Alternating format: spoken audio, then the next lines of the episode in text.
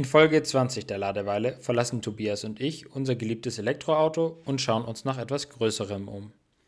An der Ladesäule treffen wir Christoph Lier, tätig im Bereich Business Development E-Solutions bei MAN Truck Bus. Mit der romantischen Trucker-Vorstellung, einmal selbst ein Gespann bewegen zu dürfen, fangen wir erst einmal ganz vorne an, mit den Eckdaten. Akkugröße, Ladeleistung, Ladetechnik, Reichweite, Ähnlichkeiten und Unterschiede zum E-Auto und vieles mehr. Wie sich das für die Ladeweile gehört, reden wir natürlich viel um das Thema Aufladen. Was, wann, wo und wie viel verrät uns hoffentlich unser Gast. Viel Spaß! In einer Welt voller Batterien spielt das Laden eine wichtige Rolle, gerade bei Elektroautos. Und während das Auto an der Ladestation steckt, nutzen Tobias Wagner und Lukas Bobinger die Ladeweile und sprechen über die Höhen und Tiefen der Ladeinfrastruktur. Spannendes Fachwissen trifft auf geladene Gäste. Ein Podcast wie ein guter Ladestopp. So kurz wie möglich, so viel wie nötig.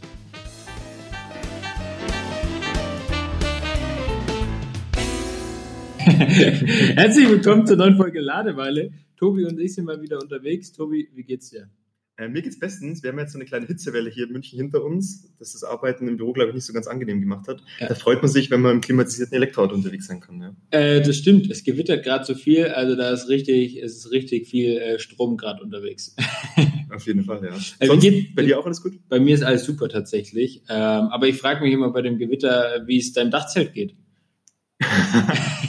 äh, Dachzelt geht ganz gut, ist ja auch Regen- und Wind geschützt. Tatsächlich hat es auch so eine gewisse Belastungsgrenze, die ich jetzt noch nicht ausgelotet habe. Deswegen noch geht's ganz gut. Dann frage mich da äh, am Ende des Sommers nochmal, ob das auch so gut geklappt hat. Ja, das, das klingt, klingt auf alle Fälle spannend. Ähm, Tobi, am Wochenende ist mal wieder ein neues, gutes äh, YouTube-Video rausgekommen und wir beide haben es angeschaut. Ähm, Loch erklärt, ein legendäres Format, äh, der Automotorsport. Und äh, diesmal ist er zu den dicken Jungs rübergegangen. Was haben wir denn uns angeschaut? Genau, das war totaler Zufall. Äh, wir haben uns da auch gar nicht abgestimmt, sondern ähm, wie wir so durchs Internet gescrollt haben, haben wir beides Video angeschaut. Ja. Und da ging es um den MAN TGX, also so eine Langstrecken-Sattelzugmaschine, ja. Wo das einfach für uns Technikverliebte ein bisschen erklärt worden ist, was so mit dem Fahrzeug so auf sich hat. Ähm, und das, also ich weiß gar nicht, wie lang das Video ging, aber es war super spannend. Aber was gefehlt hat, war natürlich der elektrische Antriebsstrang. Ja? Das stimmt. Es ging viel, viel um den klassischen Motor und auch äh, kann man sagen, also wir sind ja beide einfach äh, te Technik interessiert, deswegen auch seit dem guten Dieselross auch noch ein bisschen Liebe geschuldet. Mhm. Aber schon einfach verrückt, was äh, wie, wie anders dann doch die ganze Auslegung ist. Was mich total fasziniert hat, irgendwie der Motor dreht maximal 2400 Umdrehungen. Also da fängt ja manchmal ein Auto gar nicht an, so richtig durchzuatmen. Das fand ich schon mhm. richtig spannend. Ja, genau. Und auch, man macht so ein paar Gedankensprünge, dass man sagt, Drehmoment ist wichtig beim LKW, ja. aber genau das kann er auf ein Elektroauto liefern, damit kann es ja punkten. Und man hört ja auch immer mehr, dass das Thema E-Mobilität auch in den, in den Lkw-Bereich Einzug erhält. Also gerade das Thema Kurz- und Mittelstrecke gibt es ja schon die ersten Piloten. Dann natürlich Tesla mit dem Semi, ähm, wo alle sehnsüchtig darauf warten, dass der mal kommt. Ähm, aber noch ist nichts da. Also, rollt der schon, der, der, Tesla Semi? Man sieht ihn, man glaube mal hin und wieder gibt es ein paar Fotos, aber nicht wirklich. Oder? Der rollt schon. Ich glaube, der, der liefert teilweise sogar Tesla-Fahrzeuge aus, wobei das natürlich immer nach so einer PR-Aktion aussieht, dass er dann so hm. Model X und Model S hinten drauf hat. Ähm, aber ich glaube, die ganzen Besteller, die warten noch sehnsüchtig auf das Auto. Und bei Tesla, glaube ich, gerade sehr viel zu tun hat, wird er immer wieder ein bisschen delayed. Hm. Aber ja, es gibt ja auch noch viele andere Hersteller ja, die da mitspielen wollen. Ich überlege gerade so durch, was man sonst noch so kennt. Also du bist ja mit, mit dem Elektrovan schon eine Fahrzeugklasse höher gegangen. Ich überlege gerade so E-Crafter, glaube ich, bist du auch schon mal gefahren. Und der nächste Schritt ist ja dann schon wirklich äh, so ein 7,5 Tonner und dann die ganz dicken genau. Jungs mit 40 Tonnen. Also es sind schon noch ein paar Schritte dazwischen, glaube ich, bis zu so einem 40 Tonnen LKW. Ähm, aber ja, wir wollen das einfach mal bisschen besser verstehen, weil das eine Frage der Zeit ist, äh, bis das auch da Einzug mhm. erhält, weil es einfach Sinn macht, glaube ich, Klar. auch da elektrisch unterwegs zu sein. Ähm, und der Herr Bloch, ich glaube, der hätte sich auch darüber gefreut, quasi, wenn er mal über einen Elektro-Truck sprechen kann, weil er ist ja auch ein geheimer Elektroauto-Fan, ist ja häufig auch beim Clean Electric Podcast. Ja. Ähm, vielleicht laden wir den ja auch mal ein. Ja, das wäre mal was, das wäre mal was. Ähm, was bräuchten wir dafür, damit wir ihn einladen können? Mehr Expertise. Aber am besten natürlich irgendwie vom MAN einen Elektro-Truck. Das stimmt, das damit könnten wir ihn ködern. Ja, stimmt. Dass wir dann mit ihm darüber sprechen können, wie er den getestet hat und wie das so war. Die Frage ist, gibt sowas? Aber ich glaube, das Weiß kannst nicht. du mir auch nicht beantworten, oder? Wir können ja, wir sind ja gerade für Holzen West, äh, laden ja gerade ähm, mit meinem Auto. Natürlich. ähm, und wir sind hier in Raststätte der Zukunft und wir haben uns immer umgeschaut, hier fehlt ja eigentlich noch so ein Ladepark für LKWs. Und jetzt fehlt der Ladepark, es fehlt der Elektrotruck und genau dafür brauchen wir jetzt Experten, der viele uns das Fragen, viele Fragen, wenig Antworten und ich glaube, dafür haben wir heute den perfekten Gast da. Äh, grüß dich Christoph, Christoph Lier von E-Solutions bei der MAN. Hi. Hallo Lukas, hallo Tobias, freut mich. Hallo Christoph, grüß dich, servus. So ein Glück, dass wir dich hier treffen, weil wir haben ein paar Fragen mitgebracht. Wir haben ein paar Fragen mitgebracht. Ja, genau. Richtig cool, dass du Zeit hast. Und äh, wir sind richtig gespannt wie ein Flitzebogen, was denn äh, MAN mit der Elektromobilität so am Hut hat. Aber das kannst du, glaube ich, beantworten. Aber möchtest du dich kurz selber vorstellen? ja, gerne. Dann schaue ich mal, ob ich euch heute weiterhelfen kann.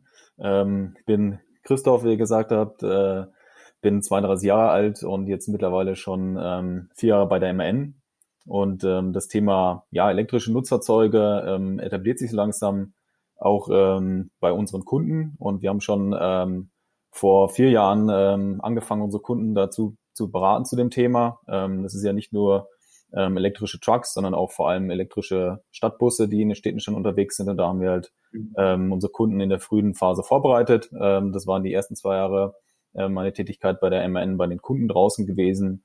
Ähm, und jetzt habe ich in den vergangenen Monaten ein äh, Portfolio an Ladeinfrastrukturanbietern äh, aufgebaut mit Partnern, mit denen wir dann unseren Kunden Ladeinfrastruktur anbieten können. Und jetzt schauen wir natürlich ähm, gerade hinsichtlich der Trucks, wie wir da dort den Kunden rund um das Thema Laden von den LKWs noch weitere Services ähm, anbieten können. Und da gibt es natürlich noch einiges zu tun für uns.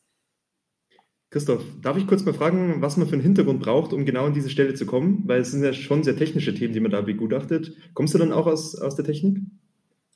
Ich, ich komme aus der Technik auch. Ähm, ja, ich bin gelernter oder studierter Wirtschaftsingenieur, ähm, habe erst meinen Bachelor im Bereich erneuerbare Energien gemacht an der Hochschule Aschaffenburg, ähm, habe dann noch meinen Master im Wirtschaftsingenieurwesen an der TU München gemacht und habe mich dann im Zuge meiner Masterarbeit ähm, mit dem Laden von Elektrobussen ähm, beschafft und äh, befasst und habe da geschaut, ähm, wie die Elektrobusse ins Stromnetz integriert werden können, also wie die großen Batterien eigentlich genutzt werden können von Elektrobussen, um ähm, Fahrzeuge intelligent zu laden und dort Strompreissignale ähm, auszunutzen. Mhm. Da, da einfach mal die Frage, du hast auch jetzt ja von großen Batterien geredet. Kannst du mal einfach so ein paar Fakten rund um elektrische Nutzfahrzeuge bei euch im Haus nennen? Wie groß ist die Batterie? Was für eine Ladeleistung? Weil ich fahre einen ID3 und der ist wohl nicht vergleichbar mit so einem, mit so einem großen Bus. Genau, richtig, gerne kann ich machen. Also äh, im, im Pkw-Bereich äh, ist man ja in der Regel ähm, mit Batteriegrößen in, in zweistelliger Kilowattstundenanzahl unterwegs. Äh, und bei den Nutzfahrzeugen ist es natürlich eine ganz andere Hausnummer. Äh, wenn wir heute jetzt von unseren Bussen reden, also dem Line CTI in 12 oder 18 Meter Variante, dann äh, haben wir dort eine installierte Batteriekapazität von 480 Kilowattstunden für den 12 Meter Bus beziehungsweise 640 Kilowattstunden für äh, den 18 Meter Bus. Und das sind natürlich ganz andere Hausnummern. Ähm, und beim Laden ist man natürlich sehr stark da, ähm, kommt man an die Grenzen, wenn man mit Wechselstrom lädt und somit ähm, lädt man eigentlich auf jeden Fall äh, mit Gleichstrom und das ist in unserem Fall äh, das Depola mit 150 kW DC. Mhm. Sind es, ist das schon so das Resultat aus euren Forschungsarbeiten und quasi aus eurem Piloten? Weil es gibt ja auch irgendwie bei Bussen so das Thema irgendwie Ad-Hoc-Laden oder das Thema mit Pantographen irgendwie. Das heißt, bei diesem Busstopp, wenn sie ein paar Minuten stehen, nachzuladen. Aber ihr habt das schon so ein bisschen aufs Depot eingeschossen und dann auch die Reichweiten gewährleistet, damit der Bus quasi den ganzen Tag rumfahren kann. Genau, wir haben uns natürlich äh, in der frühen Phase mit den Kundenanforderungen auseinandergesetzt. Äh, und wie du schon richtig gesagt hast, Tobias, es gibt einmal das klassische Depotladen äh, mit, dem, mit dem Stecker über Nacht, ähm, mhm. wo das Fahrzeug dann den ganzen Tag draußen ist und nur zum Laden zurück in den Betriebshof kommt. Deswegen haben wir auch die großen Batterien, weil wir auf dieses Konzept setzen. Und dann gibt's eben die Möglichkeit äh, des Opportunity-Ladens äh, tagsüber an sogenannten Pantographen, äh, um mhm. kleinere Batterien, die das Fahrzeug dann hat, äh, zwischenladen zu können. Ähm, und wir sehen aber, dass es sich mehr und mehr auch äh, zum Thema ähm, Depotladen bewegt. Und äh, mhm. beim Bus ist es natürlich auch so, dass die größte, der größte Vorteil im öffentlichen Nahverkehr, den der Bus hat, ist die Flexibilität, kann flexibel auf verschiedenen Strecken eingesetzt werden, auch wenn mal irgendwo Staus oder Baustellen sind. Und das habe ich ja natürlich dann nicht, wenn ich halt äh, an gewissen Punkten zwischenladen muss und äh, ja, dahin fahren muss, aber vielleicht dort gerade nicht die Möglichkeit hat, hinzufahren, weil ähm, es im Straßenverkehr Probleme gibt. Mhm. Jetzt einfach kurze Frage mit 640 Kilowattstunden in der Langversion. Wie weit kommt denn so ein Bus dann? Weil ich habe nicht mal, also das hängt von der Linie ab, so nach dem Motto, aber was ist denn so das Fahrverhalten von dem Bus bei euch? Das ähm, kann sehr unterschiedlich sein, weil ähm, die, der, der Verbrauch der Fahrzeuge hängt sehr stark äh, von den individuellen Kundenbedingungen ab. Ähm, wir, wir sprechen aktuell ähm, in etwa von 270 Kilometern, die das Fahrzeug erreichen kann. Aber wir hatten jetzt äh, zuletzt vor ein paar Wochen auch einen Efficiency ähm, Lauf gemacht mit unserem Fahrzeug äh, auf den Linien der MVG. Und dort hat das Fahrzeug wirklich unter realistischen Einsatzbedingungen 550 ähm, Kilometern erreicht, bis die Batterie dann tatsächlich leer war. Mhm. Das sind ja da eigentlich mehrere Tage, oder? Würde man fast vermuten. Oder fährt er am Tag so viel? Der fährt jetzt am Tag, in dem äh, Fall ist er ja ähm, so viel gefahren, ja. Mhm. Okay, ja, schon, schon, schon beeindruckend, was da mittlerweile geht, aber es zeigt eigentlich, auch wie beim Elektroauto, je langsamer oder je urbaner, desto besser ist es eigentlich zu, dem, zu, den, zu den technischen Voraussetzungen. Ich glaube, mein ID3 kommt auch knapp 150 Kilometer weiter, würde ich nur Innenstadt damit fahren. Mhm. Das ist auch so ein Umdenken im Kopf. Mit ja. den Verbrennern früher war halt der, der Stadtverkehr mit genau. vielen Bremsungen, wo die Energie verbrannt wird oder in Wärme umgewandelt wird, halt einfach negativ. Und da kann man natürlich viel Energie wieder zurückgewinnen. Aber bei uns geht es ja viel um das Thema Ladeinfrastruktur. Und früher habt ihr wahrscheinlich die Busse einfach an die, an die äh, Busbetreiber verkauft oder verliest und dann war's das. Geht ihr jetzt beim Thema Ladeinfrastruktur da mit und bietet ihr auch Lösungen an? Also kommen diese DC-Lader von euch und werden die von euch projektiert? Oder wie schaut so das Portfolio aus, wenn man jetzt so einen E-Bus äh, an den Endkunden verkauft? Ja, es ist natürlich sicherlich ein Thema, ähm, wo wir uns auch äh, Gedanken äh, machen müssen, ähm, weil, weil der Kunde es braucht und auch damit äh, auf uns zukommt. Äh, wir haben, ähm, wie, wie eingangs gesagt, aktuell drei Kooperationspartner, mit denen wir unseren Kunden auch ähm, Ladeinfrastruktur anbieten können. Ähm, und wir machen uns natürlich Gedanken, äh, welchen, welchen Raum dieses Geschäft äh, für MN noch äh, einnehmen kann und inwiefern wir dort auch noch zusätzlich unseren Kunden ein Angebot schaffen können. Mhm, mhm.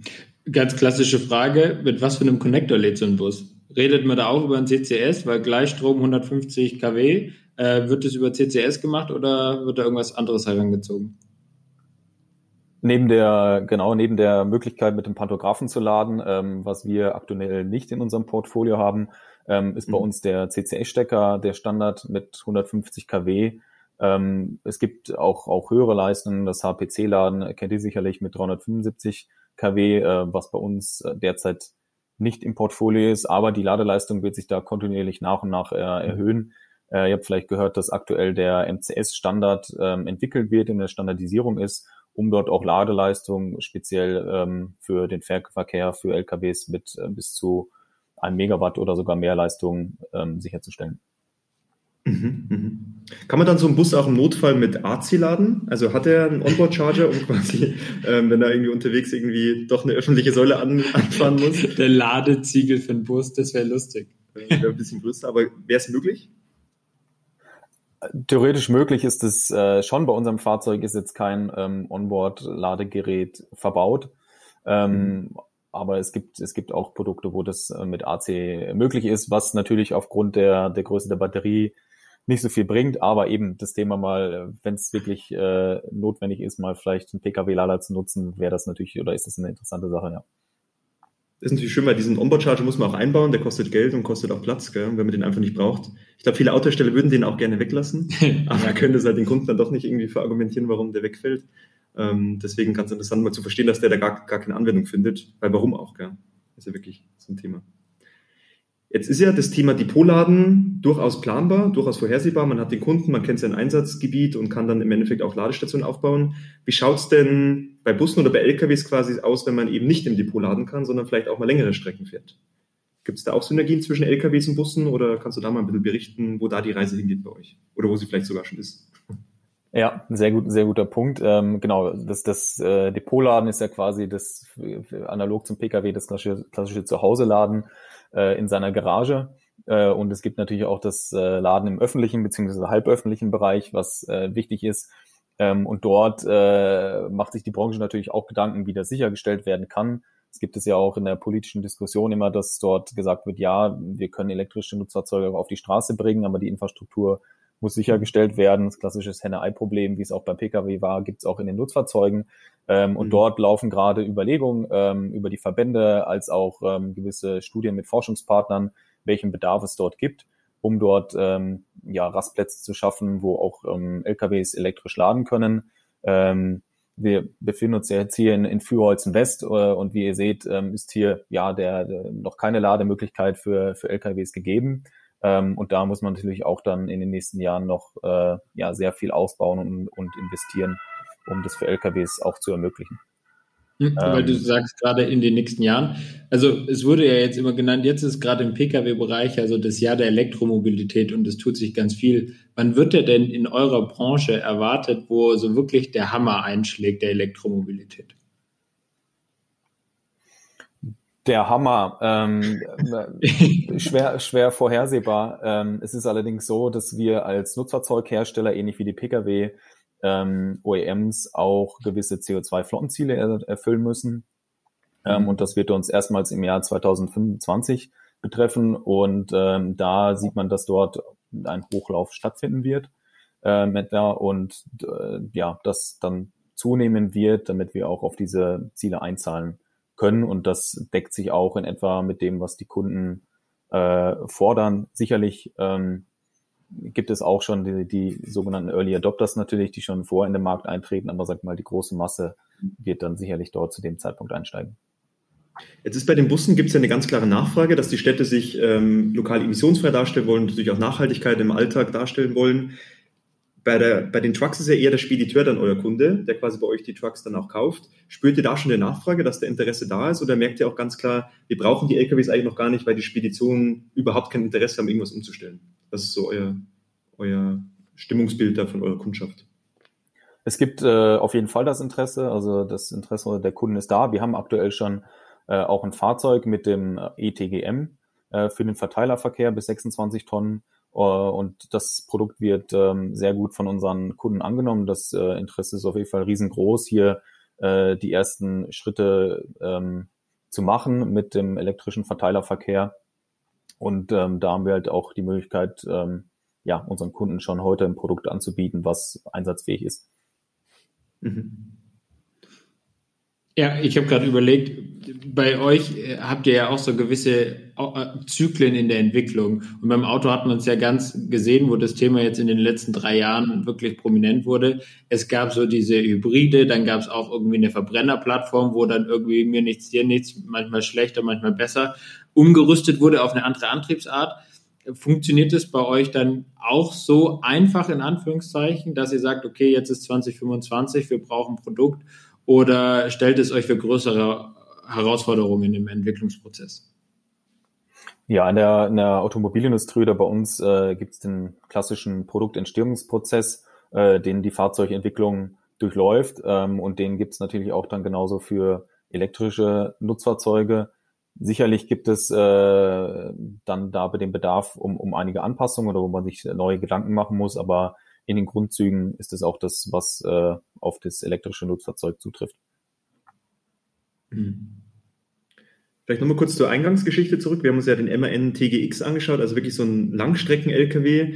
Was ist denn, wir haben jetzt über CO2-Flottenrichtlinien ja auch gesprochen, aber was ist so dein Bauchgefühl quasi, bis man wirklich mal auch Langstreckenreisen oder Langstrecken-Deliveries mit so einem elektrischen, vollelektrischen Truck machen kann? Wenn du mal dir was wünschen würdest oder dein Bauchgefühl mal äußerst, wo wären wir da? In welchem Jahr? Ähm, ja, wie, wie bereits gesagt, ist zunächst der Verteilerverkehr das Segment, was sich sicherlich äh, als erstes ähm, durchsetzen wird. Und ähm, es gibt natürlich auch viele Überlegungen, das Thema Wasserstoff für den äh, Langstrecken-Lkw-Verkehr zu etablieren. Aber wir sehen auch, dass sich dort der batterieelektrische ähm, Lkw durchsetzen kann.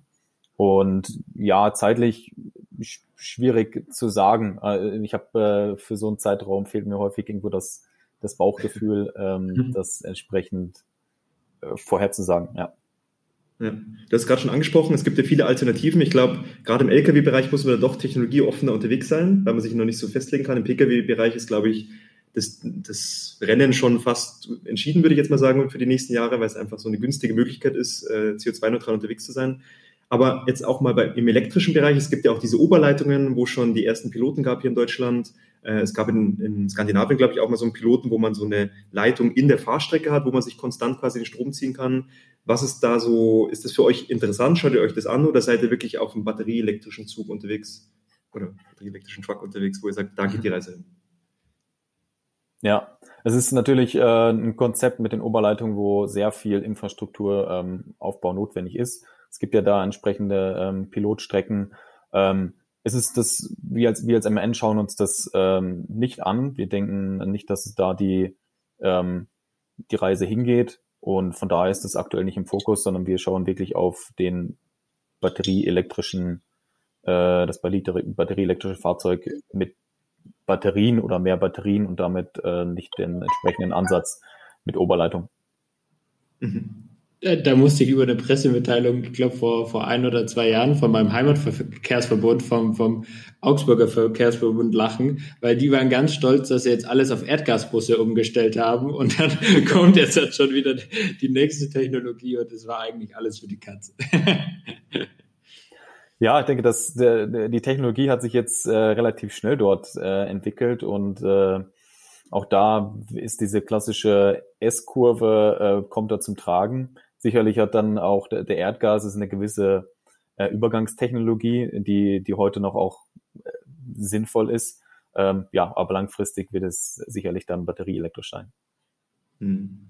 Ist ja ganz spannend, da mal in die Zukunft zu blicken. Quasi, wie schaut so der Ladepark der Zukunft aus? Und wenn ich jetzt mal in unsere Tiefgarage schaue, da steht der ID3, da steht der Ionic, äh, eine Zoe steht unten und ein E-Space Tourer und jeder hat den Ladeport an einer anderen Stelle. Ja. Also jeder einzelne. Und das ist, glaube ich, im Pkw-Bereich noch ganz in Ordnung. Der eine packt vorwärts ein, der andere rückwärts. Aber sag mal so, 40 Tonnen LKW, du musst jetzt hier vorwärts einpacken. Ich muss hinten links. Ähm, Gibt es denn da auch schon Standardisierung, dass man sagt, ähm, der Ladeport ist immer an der gleichen Stelle, damit die Ladeparkbetreiber sich da jetzt schon mal die ersten Gedanken machen können?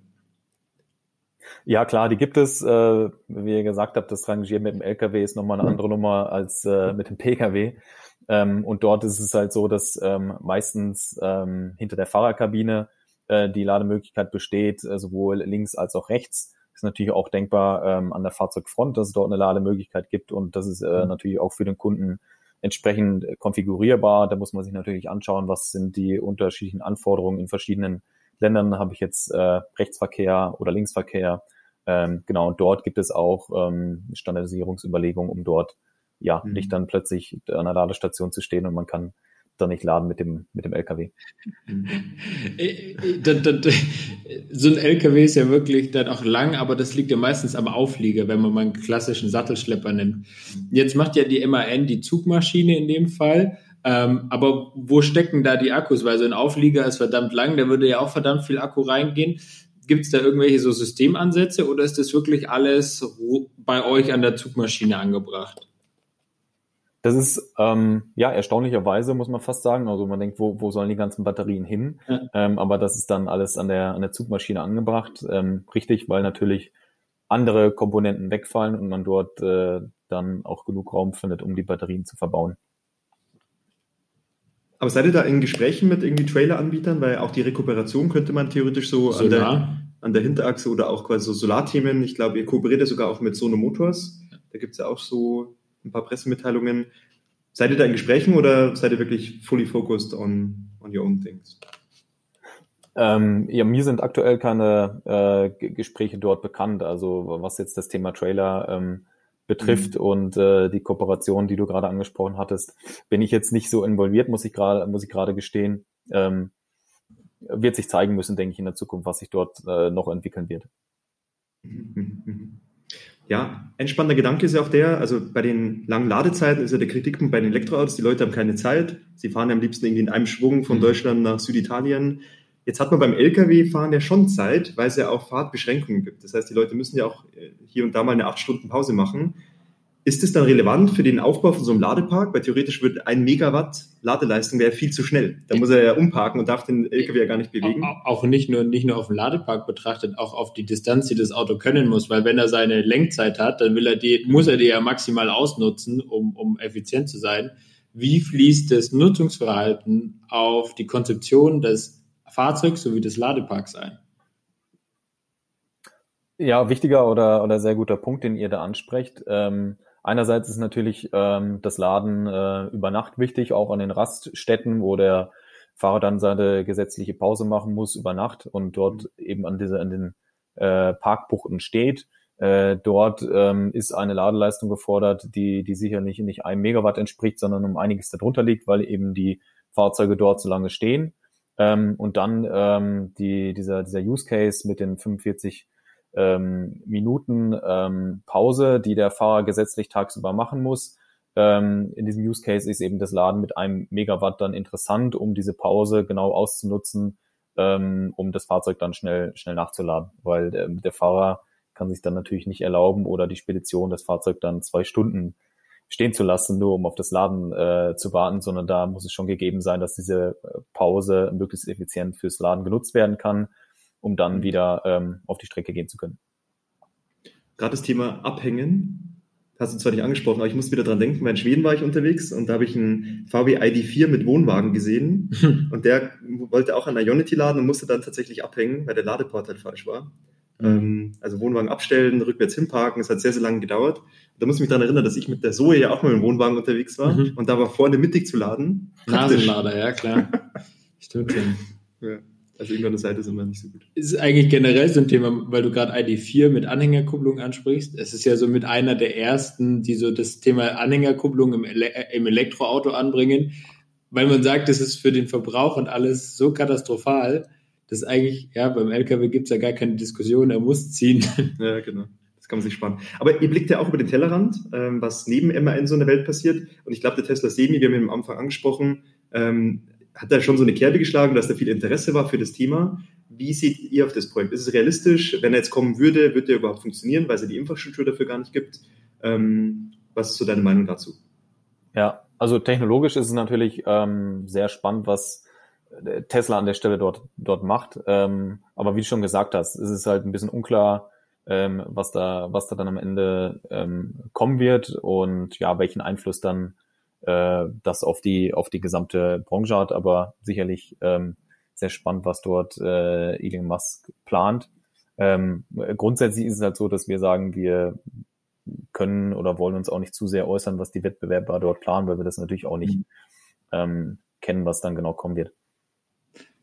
Da gibt's eine lustige Anekdote. Audi hat irgendwie mal so eins der ersten Tesla Model 3 dann nach äh, Europa importiert und dann auf dem Werksgelände mal rumfahren lassen. Und dann gab's auf dem zentralen Display irgendwann so eine Meldung von wegen, hi liebe Audi-Mitarbeiter, weil die ganz genau wussten, äh, wo das Auto gerade unterwegs ist und wer damit wohl fährt. Deswegen, ähm, du, klar, du wirst dich dann nicht so äußern und das kann ich auch verstehen.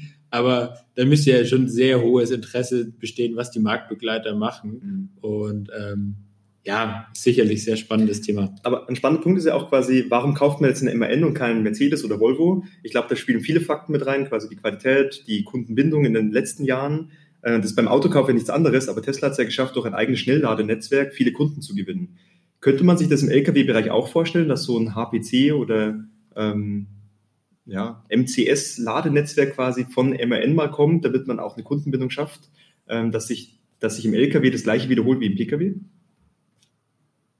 Ja, spannende, spannende Frage. Wie ich gesagt habe, ähm, eben es gibt Studien, die aktuell laufen, äh, wo man sich Gedanken macht, wie das LKW-Netzwerk äh, aussieht in Zukunft. Ähm, ja, dort ist MAN natürlich äh, entsprechend auch mit involviert als einer der großen Nutzfahrzeuge oder LKW-Hersteller. Ähm, und ist da auch natürlich in, in ja, einigen Gesprächen, wie das, wie das aussehen könnte, aber wie sich das genau gestalten wird, äh, ich denke, da wird noch einige, einige Zeit vergehen, ähm, bis man dort dann auch genau sieht, welche, welche Ausprägung das einnehmen kann. Also ich bin ein Riesenfan von Kabel 1 und D-Max und da ist das Thema LKW sehr präsent. Und wenn man da sieht teilweise, was da, wie der Kampf um die, den Parkplatz an der Autobahn für die Nachtruhe und dergleichen und die stehen dann teilweise auf dem Seitenstreifen, weil Lenkzeiten überschritten werden und so weiter. Also stelle ich mir richtig, also noch komplizierter teilweise vor als das im Automobilsektor äh, dort Ladeinfrastruktur aufzubauen. Wobei im Pkw-Segment ja auch viele ein Elektroauto fahren, damit sie ja direkt neben den Eingang parken können. Und die Ladeplätze Der VIP-Parkplatz beim LKW, das könnte natürlich auch sein. Und dann will dann jeder elektrisch fahren. Also sie, siehst du zukünftig äh, den Kampf um die Ladestation auf dem, auf dem Rastplatz schon kommen? also ich, ich war davor bei Park Pocket äh, tätig, wo es um das Thema Parkplatz ging und da gab es eine eigene Sparte, die sich um Truck Charging gekümmert hat, äh, Truck Parking gekümmert hat, weil die Zeitsuche, äh, wann und wie einer dort parken kann, ja wirklich enormen Einfluss auf Strafzahlungen und dergleichen hat, dass da mhm. wirklich viel Wertschöpfung in dem, wann parkt der wo lag. Da und das gepaart mit Ladeinfrastruktur ist ja wirklich der Super-GAU. Ja. Aber Christoph, du bist ja jetzt auch im Business Development unterwegs und da ist natürlich die Frage, wo die Reise hingeht. Ähm, und eigentlich kann man eins zu eins diesen Pkw-Entwicklung auf den Lkw übertragen, bloß halt irgendwie mit zehn Jahren versetzt. Das Depotladen gab es früher auch, weil die Autos kein DC laden konnten. Den musstest du daheim laden. Das Ionity, der, der, der E genau, aber auch so ein Renault Fluence, den man früher fahren konnte, den konntest du bloß daheim eigentlich aufladen und sonst nirgendwo gefühlt. Und jetzt auch das Thema öffentliches Laden, Roaming, Ladekarten, Reservierung von Ladepunkten. Da werden jetzt viele Entwicklungen gemacht, die man im Lkw-Bereich ja eigentlich nicht nochmal machen muss, sondern sich eigentlich abschauen kann. Kannst du dich eigentlich jetzt zurücklehnen und die Füße hochlegen und das einfach übernehmen, was da gemacht wird? Ähm, ja, sicherlich, sicherlich nicht. Ich glaube, man muss äh, sich, sonst würde es mich ja vielleicht nicht geben. Ähm, man muss ähm, ja sicherlich nochmal einige Sachen neu denken, aber wie du schon richtig gesagt hast, also es gibt gewisse Parallelen auch zum Pkw ähm, ja, glücklicherweise oder Gott sei Dank, dass man nicht das Rad wieder neu erfinden muss. Ähm, aber beim ja, LKW werden sich dann auch einige Sachen nochmal anders äh, gestalten. Der PKW wird ganz anders eingesetzt von den von den Fahrzeiten. Da habe ich natürlich auch andere andere Stoßzeiten, vielleicht zum zum Wochenende, dass dort der PKW viel stärker eingesetzt wird, wenn sonntagsabends wieder alle nach Hause fahren äh, wollen oder in den Urlaub fahren. Und beim LKW habe ich dann dahingegen vielleicht einen gleichmäßigeren Verkehr unter der Woche, der wiederum mehr planbar ist. Also da gibt's schon gewisse Unterschiede, die man dort äh, bedenken muss und natürlich auch verschiedene Bedürfnisse zwischen dem, was jetzt der private ähm, Nutzer von Fahrzeugen ähm, braucht, gegenüber dem, was der Nutzfahrzeugfahrer, also der, der Trucker dann am Ende mhm. benötigt. Mhm. Ich, mal ganz konkret gefragt, gibt es Überlegungen in dieses Ionity der Nutzfahrzeuge, weil Mercedes ist in Deutschland, MAN ist in Deutschland, dass man dort irgendwie einen Verbund schafft ähm, und zusammen an einem Strang? Ist natürlich ähm, etwas, was man sich anschaut äh, oder was man sich anschauen kann, weil es eben so ein bisschen, äh, wie er sagt, genau das ist, was ähm, man vielleicht, oder nicht genau das ist, aber im Prinzip braucht man ein Netz, was es heute für PKWs gibt, ähm, mhm. auch für, für LKWs und ähm, da kann man sich natürlich da auf jeden Fall vielleicht ein paar Sachen abschauen, ja. Ich bin ja schon gespannt, wenn du sagst, die aktuellen LKWs laden auch mit CCS und irgendwann verplant sich jeder Fahrer mal, bis da mal so ein LKW quer vorm Ionity-Lader steht. Aber nicht, also es passiert ja heute schon, weil die einfach dort parken. Aber dass er dann auch noch lädt, dann ist es, glaube ich, so semi-toleriert. Hat man wahrscheinlich Mitleid. ja, es gibt äh, vielleicht eine Geschichte dazu. Ähm, unser ETGM, was ich sagte, der Verteilerverkehr, LKW, der wird auch zum Teil natürlich dann überführt ähm, an verschiedene Kunden in, in Deutschland oder in Europa und der muss natürlich auch zwischenladen. Und äh, wie wir festgestellt haben, fehlen heute noch die Lkw-Ladestationen, aber äh, es gibt auch die Möglichkeit, ihn an äh, den Ionity-Ladestationen zu laden. Und das Bild ist natürlich immer ja recht interessant, wenn dort an einer eigentlich für Pkw gedachten Ladestation plötzlich der MAN-LKW schon vorfährt. Ja. Äh, gibt es sind hin und wieder Bilder über LinkedIn geflogen, auch irgendwie mal so ein äh, Betonmischer oder so an der, an, am CCS, ja, in, das sieht schon verrückt aus. In Norwegen gab es mal so ein Bild, also ja. auch so viele DC-Lader, wo dann quasi ein paar PKW, oder du hast die PKWs nicht gesehen, weil sie von so Baustellen-Trucks Genau, Baustellen-Trucks waren es, genau. Und ich meine, solange die Parkplätze breit genug sind und das Ladekabel lang genug sind, why not? Mhm. Aber wahrscheinlich so eine Kombination aus beiden, gerade mit Sattelzugmaschine, macht wenig Sinn wahrscheinlich, ja. Ich glaube, cool. da können wir, da können wir noch auf eine spannende Zukunft äh, blicken, wenn sich dann mhm. mehr und mehr LKWs, elektrische LKWs auf der Straße tummeln werden. Und da wird es wahrscheinlich dann sicherlich in Zukunft noch mehr solche Versuche geben, dort äh, an den PKW-Ladestationen mal anzudocken und nachzuladen. Mhm. Spannend ist, ob Tesla quasi irgendwie mit ihrer neuen Supercharger-Generation V3 da vielleicht sogar schon irgendwie Wenn sie denken dran. hat. Ich weiß auch nicht, dass du dann die können aktuell mit 250 kW laden, aber mhm. dass es dann so Modus gibt, ein Semi steckt sich an, dann wird die Leistung komplett geschiftet und gut, die Kabel sind jetzt nicht so dick und auch von den Amperezahlen dafür geeignet, aber vielleicht passiert da was. Naja, ja. die Zukunft wird spannend. Schauen wir mal. Super, Tobi, Richtung Ende, Ende des Podcasts kommen wir immer in, in, ins Brainstorming und vielleicht hast du auch in dem ganzen Gespräch die eine oder andere Idee aufgeschnappt. Hast du irgendwie eine Idee der Woche, wo du sagst, boah, das wird mir einfallen im Bereich der Nutzfahrzeuge? Ja, die Idee habe ich schon länger, aber die hat mir der Christoph jetzt ein bisschen zerschossen. Ah, verdammt. ich habe mir immer gedacht, man könnte ja in Deutschland mal anschauen, wo die Busdepots stehen. Mhm. Und es gibt sicher auch Busdepots, die außerhalb der Stadt sind und nahe an der Autobahn. Und die Busse sind auch nicht immer da. Dass so der erste Schritt ist, ein Schnellladenetzwerk für LKWs aufzubauen, indem man die Ladestationen bei den Bussen nutzt, ähm, um dort quasi irgendwie aufzuladen. Aber die Ladeleistung sind nicht so hoch, dass sich das irgendwie wahrscheinlich rechnen würde. Mhm. Also eine Kombination aus Busverkehr, wenn die unterwegs sind, dass man dann irgendwie gewerbliche LKWs lädt. Habt ihr da irgendwie Gedanken? Oder bin ich auf einem ganz falschen Fuß unterwegs? Äh, sehr spannende Idee, ähm, Tobias. Also ähm, ja, habe ich mir ehrlich gesagt auch noch keine Gedanken zu gemacht. Ähm, ja, aber vielleicht sollte ich das mal machen in Zukunft. Oder wir sollten uns dann nochmal da genauer dazu austauschen. Ja, es gibt ja im privaten Umfeld das Wallbox-Sharing. Das genau. heißt, da kannst du deine Auslastung erhöhen, wenn du deine Box nicht brauchst. Und wenn die Busse unterwegs sind, äh, was ja untertags normalerweise sind, da kann ja der lokale Spediteur kommen und dafür ein Apple und ein Ei. Ich glaube, das gibt's ja sogar in München. Es gibt so einen Busunternehmer, weiß nicht, ob der auch MN-Bus hat, dann würdest du ihn wahrscheinlich kennen, im Osten von München. Und da steht ein Schild drauf, dass du quasi tagsüber diese Dezilader hernehmen kannst, aber um 18 Uhr wegfahren sollst, weil dann die Busse kommen. Jetzt, jetzt fällt es mir gerade ein, ja. Also es ist keine Idee der Woche, sondern geklaut der Woche. Shit, ja. ja, aber das Thema Wallbox Sharing, das. Wo, wobei da keine LKWs kommen. Da kommen keine LKWs. Da kommen LKWs. Das habe ich nicht gemeint. Deswegen sehr, sehr Ah, sehr gut. Nee, sehr, sehr spannendes Thema, das Thema Wallbox Sharing. Das wird wahrscheinlich schon irgendwann so ein Ding werden. Müssen wir mal schauen, wie das weitergeht im Auto und vielleicht lässt man das sich mhm. gut übertragen. Cool. Christoph, fällt dir noch irgendwas ein, wo du sagst, boah, wenn der Tag ein paar Stunden mehr hätte, würde ich mich an die Idee setzen, wo du sagst, da musste man was gewacht werden. Fällt dir irgendwas ein, gerade spontan?